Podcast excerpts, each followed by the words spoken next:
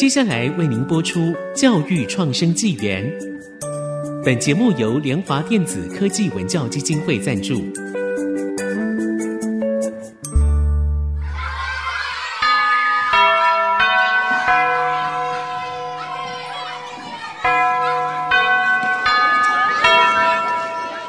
起立！起立！跳脱填鸭教育，多元思考学习，孩子的未来有无限可能。欢迎来到教育创生纪元。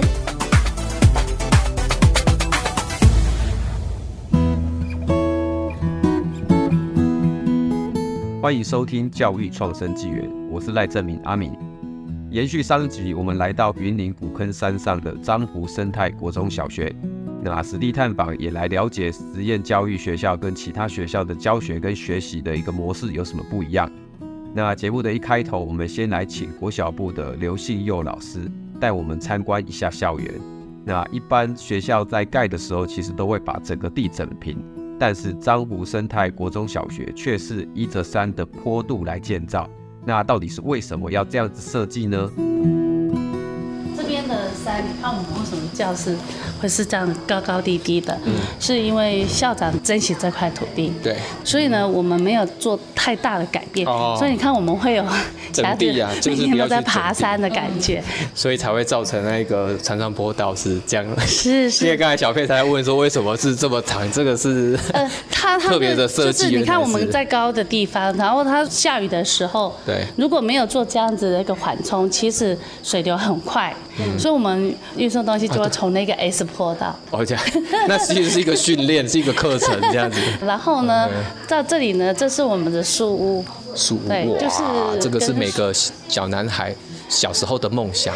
然后旁边有种我们的咖啡。哇，对，像这个就是我们的大金，大金，我们的蓝染，蓝染，对。然后这个竹林是孩子最喜欢的天地，他们的秘密基地。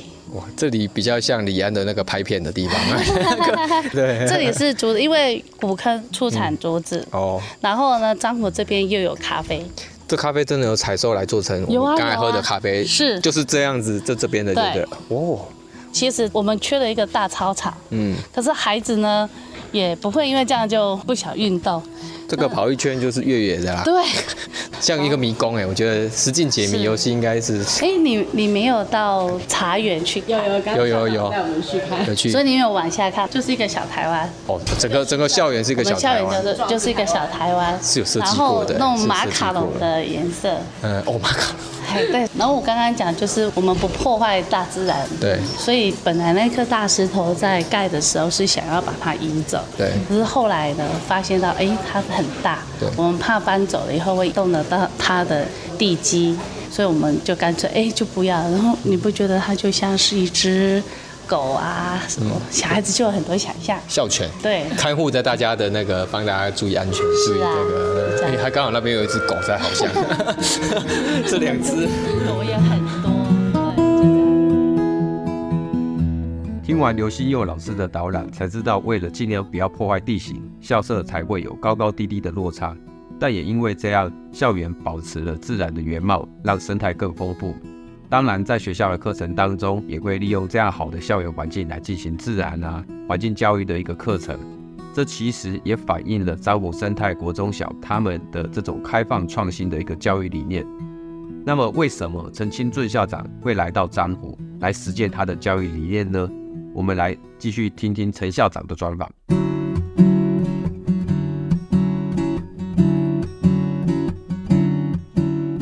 那继续来跟大家谈谈哦，学校呢有很多不同的专题，很多不同的东西，那其实是非常的多元，非常的活泼。那想问校长，你来到这个学校，你当时是抱持怎样的想法及你个人的一个经历背景的经验？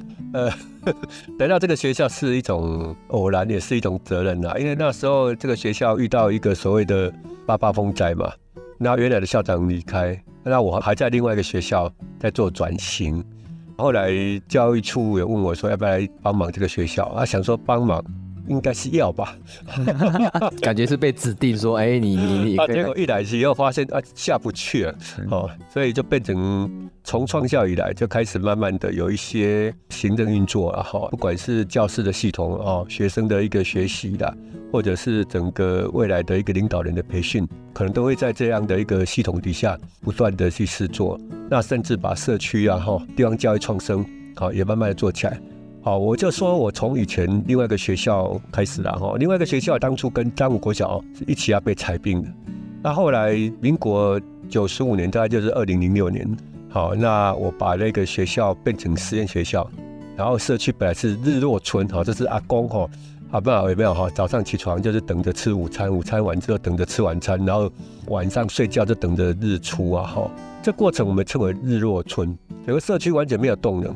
后来我们这样经过了十年生居十年教训，慢慢把它带起来。哎，你记得我之前那个学校，它是儿满学校，哇！经过校长的那个改造之后，后面的接续的真的是很厉害哈。哎，社区整个活络起来，这样的一个地方教育创生，这个故事太多了哈。我们回到这里来也是一样，这个社区更麻烦的原因是，第一个幅员太广，从一个社区一邻到最后一邻，距离大概五公里啊啊，然后非常的分散。生活条件更加的不好，那在这过程里面，你又一直给机会不是办法，要给他方法。那在这是我们学校跟社区之间的连结，也从这个过程里面，我们认为啊，把社区地方教育创生变成我们学校的一个校务治理的一部分，所以老师很不适应。哪有人在学校支持社区的哈？常常要跟社区应该有所交流，才有办法这样子。所以这个无界计划就是我们的一个打破围墙、打破班级，啊，跨域跨界的一个学习，这是我们的一个著作了哈。所以这样的过程里面，我们先谈老师哈，呃，有好老师才有好学生，要给他支持很重要。有几个支持啊哈，第一个是情绪支持，情绪支持我们有心理师哎，我们也是请心理师给老师的心理师这样子。对对，我们每个礼拜的四哦。都会有心理师过来，老师都可以跟他谈情绪，受到接应。那我们也给老师去修那个萨提尔这样的一个情绪对话哈，然后让他们知道情绪是重要的，如何跟情绪的孩子相处，如何跟自己的情绪相处。第二个支持是老师的健康哈，所以我们有给老师动资券、健康检查的补助，所以我们形成了一个健康第一、家庭第二，然后乐在工作的这样的一个氛围，有了好多支持。好，身心灵健康之后，我们才有一个老师的一个所谓的专业学习。那专业学习的过程底下有几种支持哈。第一个支持就是老师的培训课程，从一堂课、班级经营到亲师沟通，到社区连接，到方法论，到评量，我们无时无刻都在进行。还有所谓的社群连接。好，跨群的社群就是跨校，嗯，好几个学校的国文、数学，好，这连接起来，老师不断的合作，那小校只有合作才能够打破那个不利因素。再来就是这样的一个知识系统先建构起来。第二个知识系统就是教材的资源，比如说要做 PBL 了，那还有人一开始就会的，我们就是要找几个人去学，然后编成教师手册、学生手册。按照这种模式去输出之后，我们老师再有一个系统叫做 coach 系统，就是我们一个资深的老师带着一个新进老师，两个一组啊去学习。像刚才说啊，刘信佑老师来，他还有另外一个副导师，那个是 mentor 制度啊，导师制度。这时候他可能不熟悉文化，所以透过一个资深老师带着另外一个新进教师或者是新手教师，慢慢让他开始熟悉，所以。Coach 系统跟 Mentor 系统如果支持起来之后，第三个支持就成就感。我们会让老师在各地发光发热，比如说他去梦的系列，好，所谓的实践家啦，他去哪里分享了，这我们支持。好，所以透过我们的一个身心的支持、资源的支持、好教师专业的支持到成就感的支持，好，这样的话，我们老师才有办法。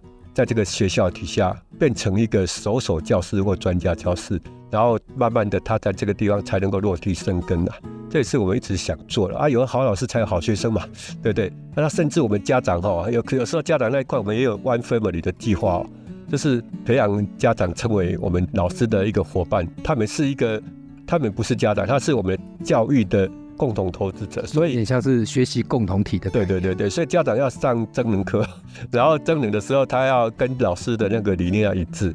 好啊，这当然是部分家长才有办法啊，有些人就不来参加的，那这是可能家里状况不好的，那个就是社区营造好。他既然出不来，他可能工作因为家庭状况他出不来，我们就必须走进去，然后透过整个社区把他拉起来。所以家校一家，好，然后村校一家，好，这个基本上都是我们一直在努力的一个方向。那有这样的一个知识系统之后，我们才能够建构一个所谓的学校的文化。所以你看，我们每年毕业的学生都想回来看看这个学校。哦，那我这从毕业开始，从第一届到现在啊，哈，哦，你会发现经常回来的学生很多。我们提早人家开学嘛，嗯，对不对？我们提早人家大概一两个礼拜，在一两个礼拜期间，每天都是学生回来，哦，一定是过得很快乐。家的文化让他有归属感，嗯，好，有了归属感之后，那种文化的建立里面，哈，才能够慢慢的接应到彼此啊。所以，我们来这边的老师，如果跟我讲说他来这边奉献，通常我都不会录取他。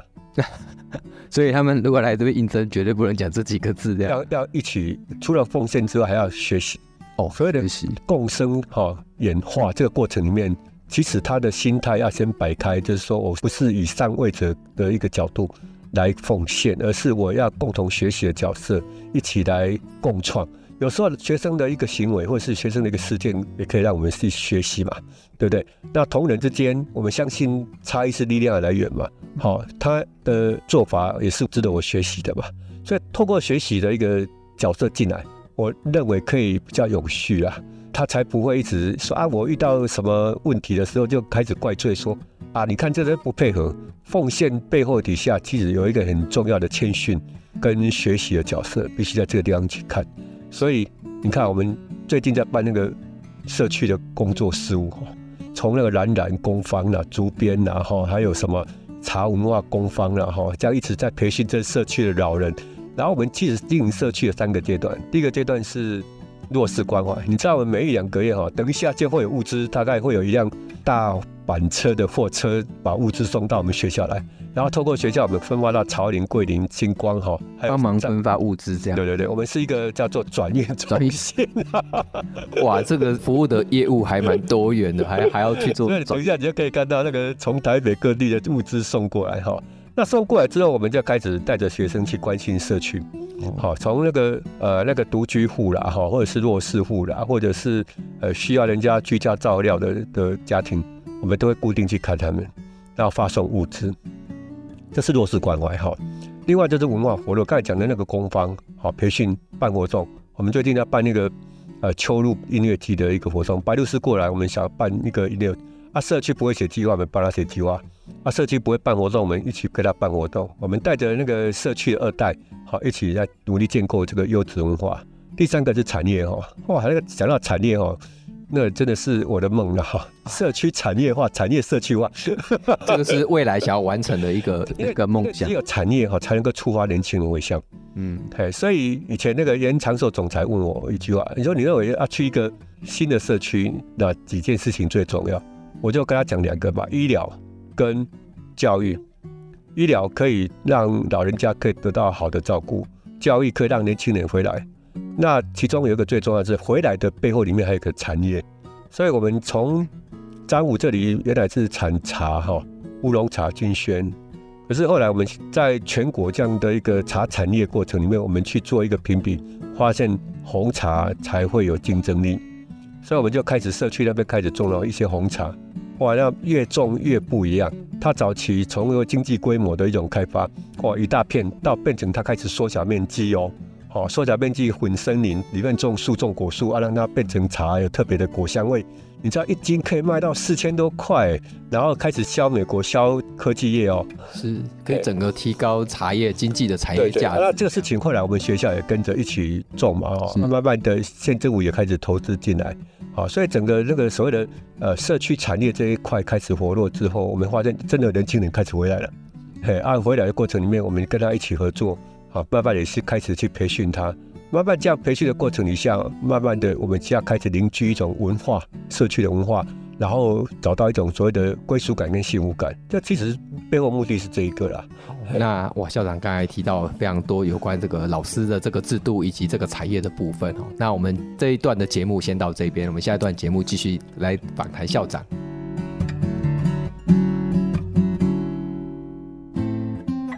这里是 IC 之音教育创生纪元，我是主持人阿明。那我们继续来访谈这个陈金俊校长。那刚才其实校长有提到，就是学校这边的师培制度，我觉得是非常不同于一般正规的师培制度。其实感觉像是小师培的感觉，从身心灵去照顾到老师的每一个部分。因为其实刚才校长有提到说会给他们一些心理的辅导，因为我相信这压力应该是非常大的，因为。要做专题，而且这专题还要跟社区做结合，每一个项目又不一样。即使你有受过教师训练，可能也不是有办法胜任。因为自己我在大学带过专题，我知道哈。那这边特别还设计很好的 mentor 制度，我觉得这是对的。因为没有 mentor 带领的话，基本上你会走很多的冤枉路，甚至还没做完专题就先跟社区吵架了，就会有这样的一个情形。其实我们过去可能都有遇过哦。那提到专题的这个部分呢，哈，我一进来樟湖国小，哦，我就受到非常热情的款待，就是这个茶叶跟咖啡。但令我压抑的是，这些茶叶跟咖啡都是他们自己种植的。然后我从这个录音的地方后面就可以看到他们的茶园。好，那他们自己种植了咖啡，然后他们帮忙做烘焙运作，我觉得这是一个真的是教育创生的一杯茶或一杯咖啡哈。那我们想要来请校长讲讲看，这个当初从茶产业或咖啡产业是如何的开始？茶是我们自己有自己的茶园的哈，咖啡是跟人家合作了哈。那我们先谈茶哈。早期我们进来的时候，发现学校旁边就有一片乌龙茶，而且他们都会试喷农药。那一般农药的时候，我们就必须教室紧闭。啊，一开始只是觉得说啊，这样其实是不符合我那个生态学校的概念。那我们就去想说，啊，不然就把它租下来，好吧？啊，地主也愿意租啊，我们就把它租下来。一租下来，发现那个乌龙茶的产量，其实后来发现我们其实也有卖过茶，学校也有卖茶的业务。刚才是物资转运，然后现在还有卖茶的业务。然后你就发现啊，那个其实乌龙茶的一个。状况哦，并没有我想象中这么好哈，因为台湾有几个茶区嘛，哈，那个鹿谷茶区、阿里山茶区啊，还有所谓的梨山茶区、葫芦山茶区这种。顶乌龙茶，对对对，那个背后里面就没有彰武茶区。我那时候去探究的结果是因为，第一个它的品质跟知名度永远不会好于其他茶区。后来我们就发现，哎，社区有一个师傅很棒，他种红茶，我们叫他是张师傅红茶。那我们去跟他访谈的过程底下，发现他有一个很重要的经历，是他以前跟原住民的朋友工作过。那你知道原住民的一个工作，那个山林开垦的时候，他们会在那个森林的空地或者是那个倒伏的地方哦，他们会开始在那个地方去种一些茶树、山茶。啊，这个种出来的每一块山茶或者是每一块茶园的那个或者是水果园的风味都不一样。嗯，就是这样的一个情况之下，他是在利用空隙去种植农作。好，他就把这样的一个概念引到他的那生态红茶。好，他第一个，他不要大规模的去开垦。你看台湾的茶，整个山头全部都是茶，这个背后里面其实也还包含了那个所谓的水土保持的一个问题。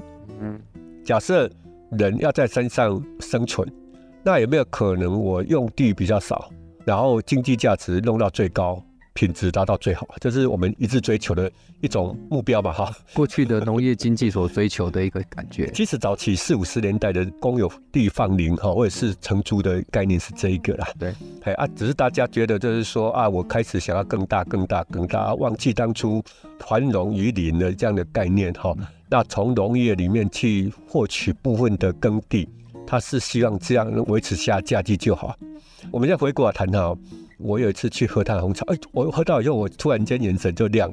好，跟我们的学生，我们学生有一个，我们的茶道社第一次用他的红茶，喝了第一口，突然间眼睛张开，然后我就发现怎么那么好喝，哇，烘焙技术很厉害，还是他种的茶的本身种跟烘都很厉害，很厉害。啊，啊，就是说它的有果香，对，泡起来那种所谓的回甘啊不涩，哎，这个东西就很特别，哇，而且是本地的这样本地的本地做出来。后来我我就开始慢慢去理解它的过程。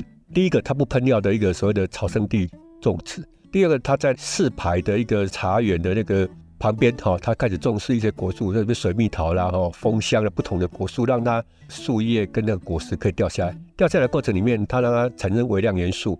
这样的过程里面，它吸引了很多的鸟或者是什么东西来这边共食，有点变成一个生态茶园的概念。那这样里面就有食蛇龟，好，有一种一级保育的动物，跟其他的那个动物就会在底下生存。它希望形成一个生态链、生态系统这样的一个概念哈。嗯 重点是产品的 要好喝，好喝，然后市场接受度非常高，所以它将一年一分地的净利润是可以到五十万，嗯，还有两个月就可以采一次哦。所以就慢慢把它纳为。他后来慢慢的把这样的一个产品变成它的独特性，它独特性之后，我比较重视了这样 model 可不可以复制，嗯，就开始在这个地方复制。是，所以我开始把那个乌龙茶哦弄掉，开始改种红茶。哇，啊，改种红茶完之后，发现哎，我们就开始慢慢在找寻这样的一个归存。好，我还少了一些东西啦，不过我觉得开始慢慢接近它的状态。其实。我我刚才进来喝，我就有这种感觉。第一个，这个茶好喝以外，还有我可以直接看到这个茶园。对我来讲，我觉得就是一个非常顶级的一个享受。这样，可是我们也从中看到，就是除了哎学校他们做这个茶叶或咖啡的专题，对老师来讲，他其实挑战蛮大的以外，那我觉得像学校这边对于师培，特别是国际的，听说这个校长这边还会把老师送到美国哦去培训。哦，那这个部分的话，是不是可以校长可以稍微谈一下？其实异地而学哦，这背后里面除了一种高峰经验，以及他看到以后，他才会有更有信念，那个使命感才会出来。然后，那从二零一八一九开始哈，我是二零一六还是二零一七就去一趟哈。那回来之后，我去年又去了一趟哈。那我们的几位核心的干部哈，让他们去吧，一年不能送太多人去啊，不然现在就都是去美国的一个去美国不同的地方哈，有去亚特兰大，有去休斯顿，对，好德州嘛哈，还有去加州，好大概会有这几个地方比较多啊。那他们 Charter School 就是他们的一个特许学校哈，我们大家都以这个为标的的，还有他们的一个很重要的师培训练的机构，像我去年去圣地亚哥去学习 High Tech High 这种所谓的。Project-based learning 这种 PBL 的模式，然后去那边几个学校看下来，以及他跟他们的那个专家学者这样谈下来，发现哎，那个我可以快速的掌握那个最重要的是我看不到的东西，就是文化。任何一个 model 或者是一个方法论的过程底下，最难的是文化。我看他们的老师学生容错容慢协作，然后笑容，这个事情在我学习是一个。很愉快的事情嘛，对不对？对，我第一个被震慑到的是快乐的文化。这个在一零八课纲里面有讲到快乐的，可是我觉得这个还蛮棒的，快乐的文化。那个容错啊，哎，你你可以说一个学校里面学生做错没关系啊，嗯，好啊，我们再来一次。然后我后来访问他们的校长哈，他们校长说很痛苦哎，他从那个东岸来到西岸的时候，发现这个学校竟然是可以慢慢的 容错率高，容错率高，然后所以他们最。重要的工作就是 communication，就是沟通啊，哦、嘿，就一直沟通，一直沟通，一直协作，一直协作，一直协作。嗯、我讲一个结果论，嗯，好，美国的高中生哈升大学升学是三成，他们是百分之百，非常高，这样非常高，嗯、而且他们的学生是没有挑选的，是用抽签的，抽签的 random，然后又在容错这么高的情况下，那允许他慢慢的来的情况下，升学率还是很好，这样。啊，那我要去另外一种叫 Keep 哈，知识的力量的一个特许学校。那里面的学习是因为他们很多的是亚裔啦、拉丁美洲裔啦，或者是非裔这样的一个人在里面学哈。他们通常都是在都市边缘的一个社区，可是这种社区的孩子通常会遇到一个叫做犯罪或者吸毒或者是中辍的状况。他们学校进去的背后里面就是希望透过教育的力量哦，把孩子也监视起来。好，不要留下任何一个孩子在学习阶段。他们让我最难想象的就是，他们从 K 到十六连贯的，很连贯，一个是连贯。说哇，他们这样去追踪的结果，如果大二嗯没有让他们勇敢的读到大三，他就毕不了业。这个大学哦，你可以看到他们为了支撑一个黑人家庭或者是弱势家庭哈，他可以到大二都还在关心他们哦。好啊，这样的状况之下，我让老师亲身感受到是最重要。所以我那时候就开始每年大概两个老师，像去年去他们去德州也是两个老师去，前年也是两个老师去。然后我去年也是两个啊，今年我送一个去，因为另外一个要去西雅图，好，这样另外我们要送他去海天爱跟那个休斯顿这两个地方。校长等于是身先士卒，先去看了他们那样的一个东西，吧学了 PBL。要办我回来，我也不知道。然后回来就就希望他人必须要了解啊。对，我觉得这是对的，因为如果老师们没有去现场看，听校长讲，他其实很难体会他们讲的那个快乐学习。我刚才校长讲很重要，他们快乐的氛围哈，我觉得这个也是非常值得我们台湾的学校可以来学习。那 PBL 也把它带回来。那其实刚才校长就一定提到了，你发现了这个地方产业茶产业的问题。然后你最后呢，也把这个茶产业，哎，找出这个特色的是红茶，然后再把这个东西再跟学校学生的课程。圣地亚哥也是这样，他是这样子，他是已经把 PBL 的。走到社区去，哇，对，最后就产业化。所以其实我们这个张虎国小说走的这个已经有大概接近到圣地亚哥的 这样的水准哦。我们觉得或许啊，现在当然是去学习，或许哪一天我觉得张虎国小是一个输出，把这边的经验输出到不管是新南向，或是到日本或日韩或其他地方，甚至到美国，可以把台湾的这种经验特殊可以输出到其他国家，让他们觉得哎，台湾其实教育也是做的非常棒这样子。哦好，那因为时间的关系，那我们访谈就到这一边。那今天真的是非常谢谢陈金俊校长来跟我们讲到整个学校以及国际的链接的状况。谢谢，谢谢大家，谢谢。听完这两集节目，我们了解到樟湖生态国民中小学那是如何把偏乡先天的这种弱势转化为优势，把社区的元素融入学校的课程当中，那建立属于自己的特色，那学生的学习也找到了自己的定位。下一集我们将访问樟湖生态国民中小学的两位科长指导老师陈恒毅老师跟周正汉老师，听听他们是如何带领学生用古坑当地盛产的咖啡废弃的果皮，再利用为出发点，在做实验的同时，也回馈当地社区，达到零废弃循环的一个经济。那今天谢谢听众朋友们的收听，如果你们对节目有什么想法，欢迎到节目官网或是各大 Podcast 平台留言，跟我们分享。教育创生纪元，我是赖正明，我们下周再会。